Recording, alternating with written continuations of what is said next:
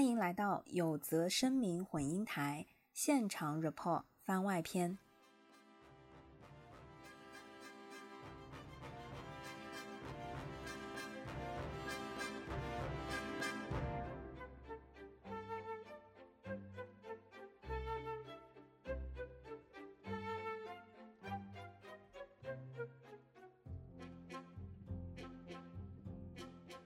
大家好，我是唐小友，然后呃，我身边的是轩然，对，是轩然老师。我们俩刚刚从上海大剧院出来，然后今天是三月十九号，呃，我们是在三月十九号从上海大剧院看完呃《德令与慈禧》。我是想说，它是话剧还是音乐？话剧。好的，他看完话剧《德令与慈禧》，哎。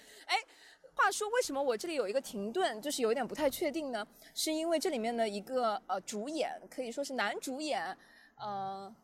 郑云龙，嗯，对吗？我确定一下，因为不好意思，因为我坐在二排，就是我只能感受到氛围。二楼，二楼。对对，二楼的二排，所以呢，就是呃，我只能从身段呐、声音啊、呃场刊的这个单页上感受到今天是谁。然后郑云龙出现的地方呢，可能感觉大概率是音乐剧啊。不是，我们看的是一个。没有好吗？人家也是大段台词。对对，没有没有，今因为今天基本没有唱，就是首先男男主角也没有唱，然后其他的一些啊演员也没有唱。今天我们看的是《德令与慈禧》。嗯，呃，先简单介绍一下这个讲的是什么。嗯，因为他们那个场刊啊，具体的那个场刊特别贵，六十块钱做成了奏折一样的啊这个样子，所以呢，呃，我没舍得买。啊，那我给大家稍微讲一下，就是德令与慈禧呢，差不多就是说光绪在位的那个时候，然后是有一个应该是郡主吧，然后他在剧里是被称为郡主，叫德令郡主，然后他们家是呃，当时他是说当时唯一一个去过欧洲考察，对，呃，然后去去到过欧洲学习的。一家人对，然后嗯，深受慈禧老佛爷的喜爱，就在宫里跟他呃交流啊、碰撞啊。大家能想象，反正就是一个呃带着海外先进经验的 新鲜人，进入到了紫禁城，传统的非常传统、闭塞、保守的一个，等于也是一个家庭。对这个家庭呢，哇，这个家庭可不一般呢，是是全国最有权威、最有势力的一个家庭。哎，而且正是因为这个家庭主宰着当时的国运啊，以及呃，这个家庭和这个国家正在经历着很多的变革啊、变迁等等，所以就有很多戏剧上的一些呃一些点。是好，然后呃，说实话，就是剧情大概就是这样，大家已经能想象了。嗯，然后我自己看完呢，呃，我整体的感觉就是在剧场和剧院看了一个末代皇帝加《甄嬛传》的集合。就为什么这么说呢？就是，嗯，首先末代皇帝的剧情很多，呃，听友或者说大家应该是相对熟悉的，对吧？就是。反正也是中西文化在那个时代的一些碰撞，所以你能想象，啊，它的那个情节。然后为什么说有一些《甄嬛传》的部分呢？我觉得是有两两个点。第一是服化道真的非常的精致。我此处没有提说，我觉得看的是，呃，《延禧攻略》啊，也有，因为《延禧攻略》做的也不错。好，忽略掉其他就是大家日常看的清宫戏，但不得不说，作为一个日常也会看。嗯，电视剧的朋友来说呢，我是觉得看到这个舞台应该是会非常的亲切，因为很少会见到舞台上有呃清宫的清宫戏的片段，然后整场的服化道是非常非常精致的，可以精致到什么程度？我可以跟大家分享一下，呃，就是唐小友老师多次想要扒，就觉得哇，这衣服太漂亮了，然后。呃，在观察皇后娘娘的这个过，就是独白和过程当中，我的注意力忍不住被她绣花鞋上的那个流苏 给打到了，就是，就是真的好漂亮。虽然我坐在坐在二楼，你知道吗？但还是被，而且整个演员有很多的仪式，有很多的场景，所以还有西方的衣服，还有呃，当时。宫里清朝宫里的那些衣服，我觉得真的有去紫禁城看到那些那个博物馆和紫禁城里面陈列的那种精致感。是的，是的，他们怎么讲？那些花盆底呀，然后那些旗头啊，这些最有清朝特色的那些东西，基本上全上了。然后所有这些演员等于也要去学习去穿那个花盆底的那个那个鞋，然后所以还是花了一些功夫。在这些服装上面啊。嗯，整个嗯、呃剧可以说是呃我自己的质感啊是觉得挺像呃电视剧。呃，挺像电视剧结构的，就是它的那个剧情的那个紧凑和剧情的拼接。然后我在翻大麦的那个介绍的时候，发现编剧老师，嗯、和制作人和导演确实是有呃香港的其实他们本来就是一个香港的作品，然后何继平编剧，然后他就是在九八年的时候做的这个这个作品，然后后面是在零八年奥运会那年第一次进国内大陆，一九年的时候天津人艺吧应该做了一个最新的版本，那我们现在看到就是这个天津的这个最新的版本啊。嗯，呃，我今天自己看完的时候是非常呃激动的，激动是因为呃是在谢幕，呃，我非常坦率的说，就是全程我看的时候呢，是一个呃在想象之内的话剧，嗯然后我坐在二楼的时候是有很多的身边的观众是带着望远镜来的，而且我在中场去休息上洗手间的时候，朋友们真的我就惊呆了。就是整个大剧院大概有一千多个座位吧，对，差不多嘛1600嗯呃，一千六百多个座位。OK，好的，百分之八十左右都是女性观众哎，是是，甚至可以去看到有一些男厕所都变成了女厕所。啊，感谢这个大剧院这个主办方的一些贴心，怪不得上厕所的时候呢也没有特别多的迟到。就是，呃，我我觉得清宫主题的这些话剧什么之类的，确实是女性观众是极大的市场受众，是吧？呃，这是一个方面，当然还有一个方面呢，就是因为有大龙啊，这样一个目标群体，然后基本上都是为了冲着这个大龙的这个作品来的。有可能有一些人两年前没有看上啊，然后今年我听到有好多朋友他们还是多刷，就是首场、末场、中间他们都要刷一下啊。嗯，我我自己看是觉得，呃，当中的剧，我我我觉得不管是演员的表演、舞台制作、光，呃等等，就是反正就是非常良心，就是非常上乘的一个制作。但是最最最最让我感觉，就是今天谢幕完，呃，出来的时候，大家还是能感受到小友老师的这个 兴奋感的。我觉得是今天江山老师演的慈禧。真的是在谢幕的时候，嗯、受到了全场山呼海啸般的致谢、掌声和欢呼。我不得不说，就是全场江山老师的表演都是非常非常在线，然后非常棒。甚至是在谢幕的时候，我最最感动的时候，是江山老师那个状态一直保持到谢幕结束，就是呃可以说是没有所谓的结束，就是因为呃整个谢幕有三轮，是是是，啊呃，直到最后的幕布全部拉下，然后观众散场，我我觉得那个时候观众对于江山老师的那种肯定鼓励，就是激动到我觉得作为观众本身，就是作为身边的人，我都被感染到了。就是我觉得这是演员最幸福的时刻吧。就是他整个状态，你可以说他很严厉，就在整个剧里面，他对那个光绪也好，对德龄也好，有的时候看起来严厉，但是呢，你又能看到他很多温情的地方。他对那个荣荣大人，嗯，啊、那个名字叫啥？荣大人那些感情青梅竹马的那个，对，有一些有一些感情戏的时候，当他呃很震怒、很震怒的时候，突然好像德林会出现，然后会有一些呃德林的小技巧，然后把他给逗逗乐了、逗笑了，这样。所以其实嗯、各个侧面其实他都有表现的很完整，我觉得啊，就不单单是一个很严厉的母亲给演得很好。他把一个严厉母亲背后的很多那些情感也也表现。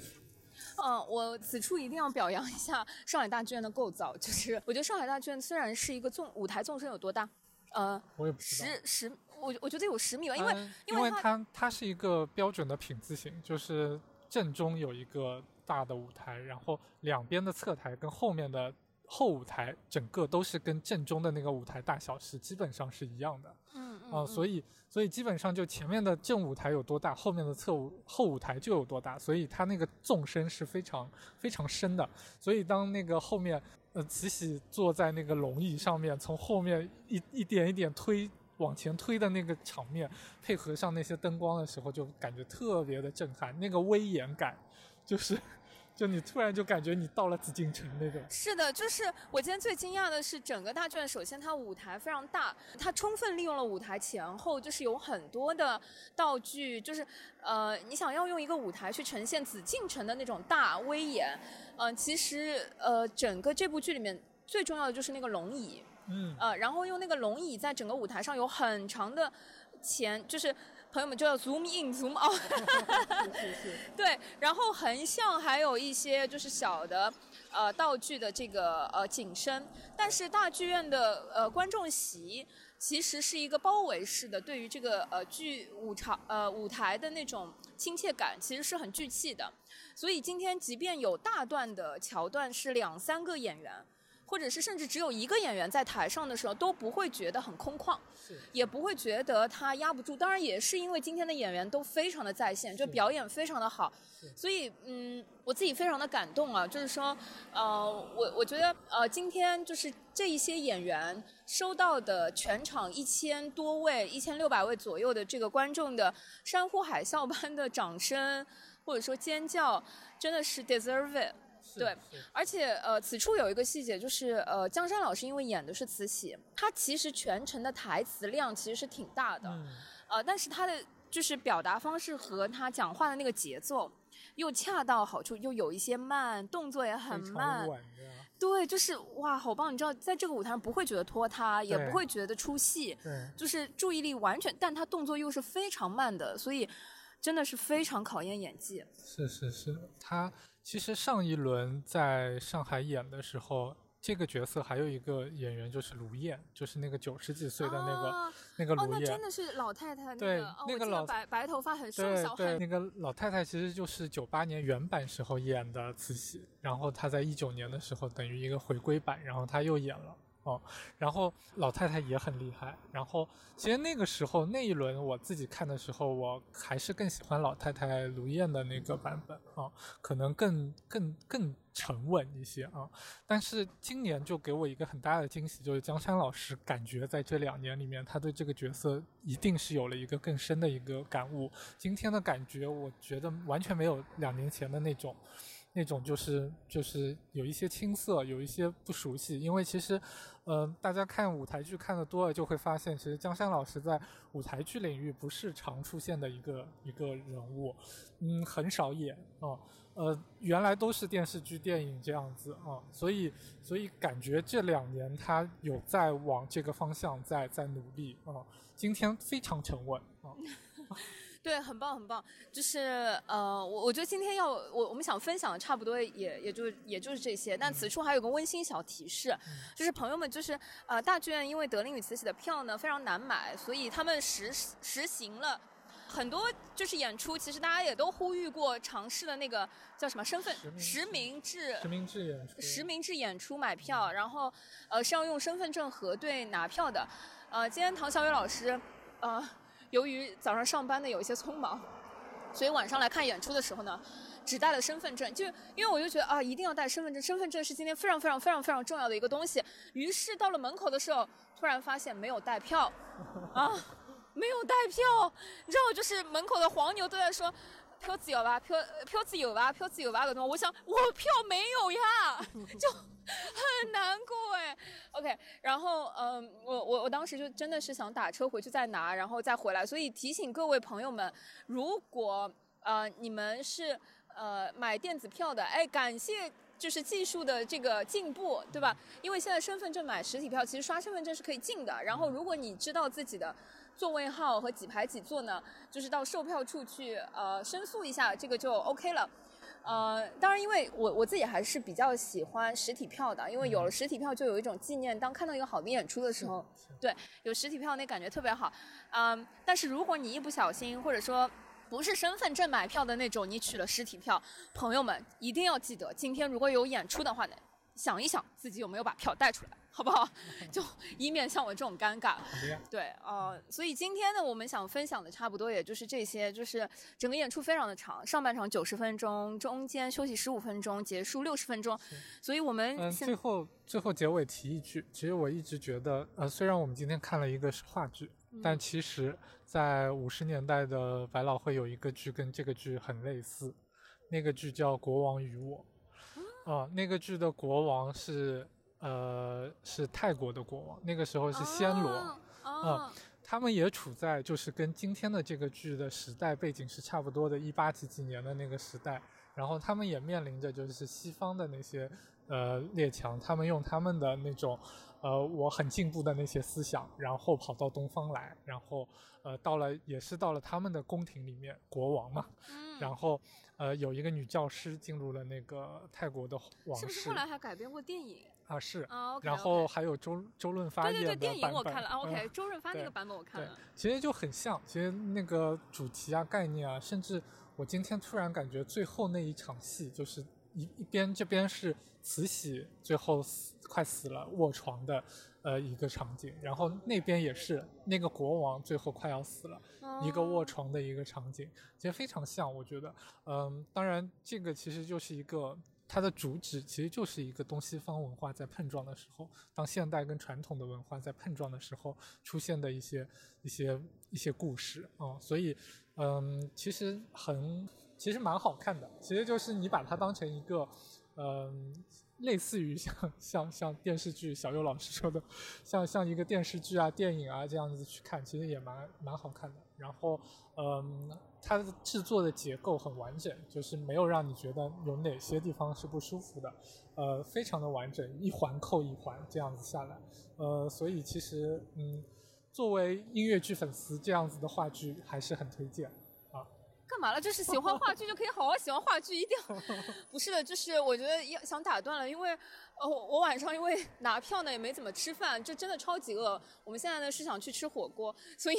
谢谢大家。就是如果你们还有幸能抢得到票，或者说接下来呃德令如果再演的话，是推荐大家可以再看的，好吗？好的，谢谢大家，拜拜。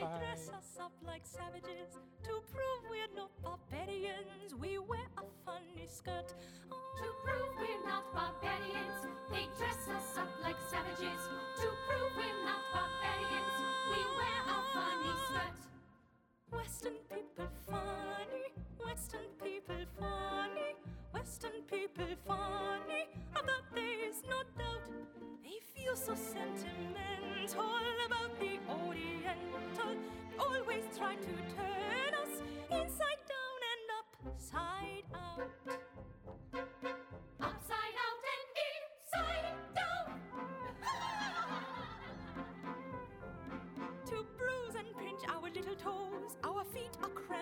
Leather shoes. They'd break if we had brittle toes, but now they only hurt. To bruise and pinch our little toes, our feet are cramped in leather shoes. They'd break if we had brittle toes, but now they only hurt.